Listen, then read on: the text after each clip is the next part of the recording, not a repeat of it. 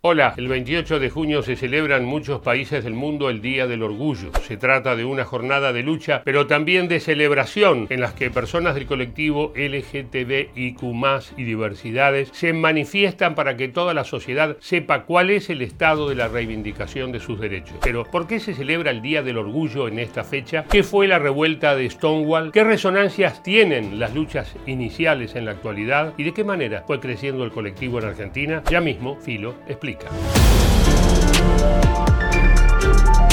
La historia nos lleva a Estados Unidos, estamos a fines de la década del 60. Las personas LGTB no tenían muchos lugares a los que pudieran ir sin ser discriminados. Uno de los pocos era el bar Stonewall Inn, ubicado en el barrio neoyorquino de Greenwich Village. Sin embargo, las racias policiales eran frecuentes y casi siempre terminaban llevándose presos a los asistentes. Hasta que un día, el 28 de junio de 1969, algo pasó. Al grito de Gay Power, un grupo de mujeres lesbianas y hombres hombres gays, algunos de ellos travestidos, se han enfrentado contra la policía lanzando contenedores de basura, botellas, piedras. Antes de los altercados violentos, se cree que ha sido una mujer que mientras estaba siendo detenida pidió a las personas que se encontraban alrededor que dejasen de mirar e hicieran algo por ayudar a quienes estaban siendo arrestados por la policía. La revuelta de Stonewall fue una bisagra y prendió la mecha para que durante los días siguientes siguieran las manifestaciones en varios lugares de Nueva York. Era un momento de efervescencia en las calles. Todos los días había protestas de distintos movimientos como los hippies, los afroamericanos y quienes se oponían a la guerra de Vietnam. En ese contexto, el movimiento LGTB creció. Tenemos que seguir tan alertas como siempre o más, pero tenemos tenemos algo. Si tenemos que pelear por nuestros derechos, tenemos derechos a partir de los cuales luchar. No teníamos nada entonces. Creo que el mundo entero ha cambiado y Stonewall se ha vuelto global. Para mí Stonewall es un verbo, es una acción, siempre lo será. La represión en Stonewall y las manifestaciones posteriores dieron lugar a un movimiento que resultaría imparable. Un año después, en 1970, se hicieron las primeras marchas del orgullo gay en Nueva York y en California, y con el tiempo iban a sumarse cientos de ciudades en todo el mundo.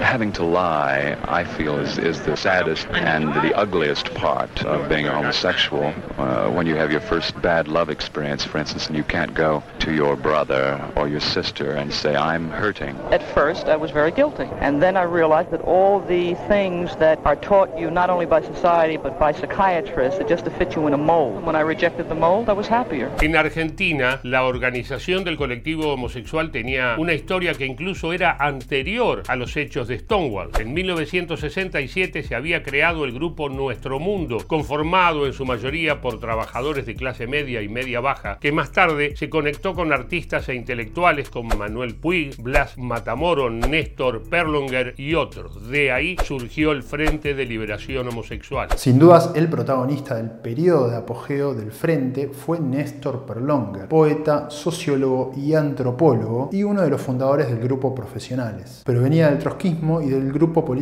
obrera y era apodado Rosa Luxemburgo y jugó un rol crucial a la cabeza del Frente de Liberación Homosexual. A pesar de esa larga tradición de lucha, la primera marcha del orgullo tardó en producirse en Argentina. Llegó dos décadas después que en Estados Unidos, el 2 de julio de 1992. Estuvo organizada por dos referentes de la comunidad homosexual argentina, la CHA, Carlos Jauregui y César Sigliuti. Cuentan que alrededor de 300 personas marcharon de Plaza de Mayo al Congreso, algunas de ellas con máscaras para esconder su identidad. Esa primera marcha fue el comienzo de un largo proceso de luchas, reivindicaciones y reclamo por derechos. El recorrido fue largo y no siempre sencillo. Aún en los 90, en años de ajuste y de recortes de derechos, logramos importantes avances para nuestra comunidad, desde lograr la personería jurídica de la CHA, la primera de la diversidad sexual, visibilidad en los medios de comunicación, la creación de contenidos propios y revistas en los kioscos de diarios, espacios de encuentro y debate, hasta la creación del Instituto Nacional contra la Discriminación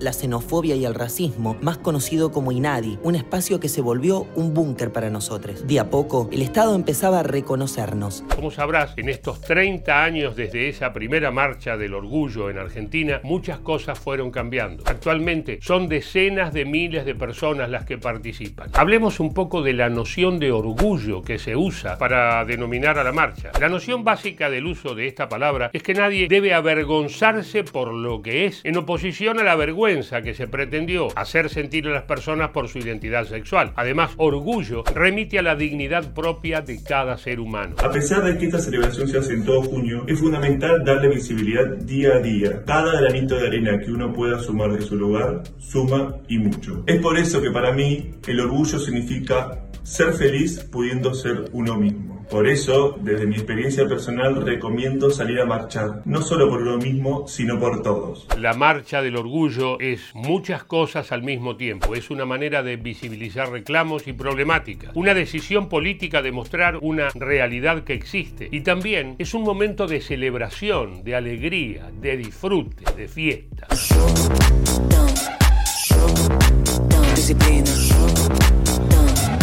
Argentina, aunque queden cosas por mejorar, es uno de los países que más avanzó en materia de derechos para el colectivo LGTBIQ+.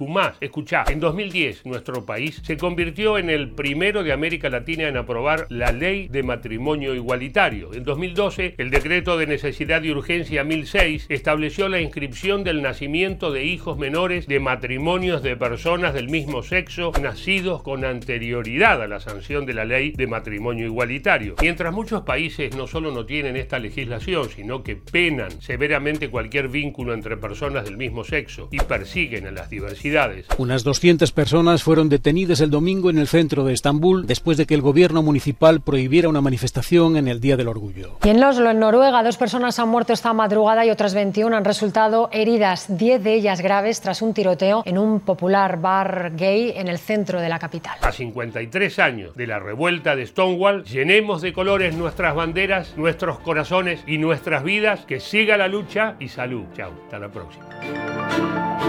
No sentíamos el frío porque íbamos cantando respeto, respeto, respeto que caminan lesbianas y gays por las calles de Argentina.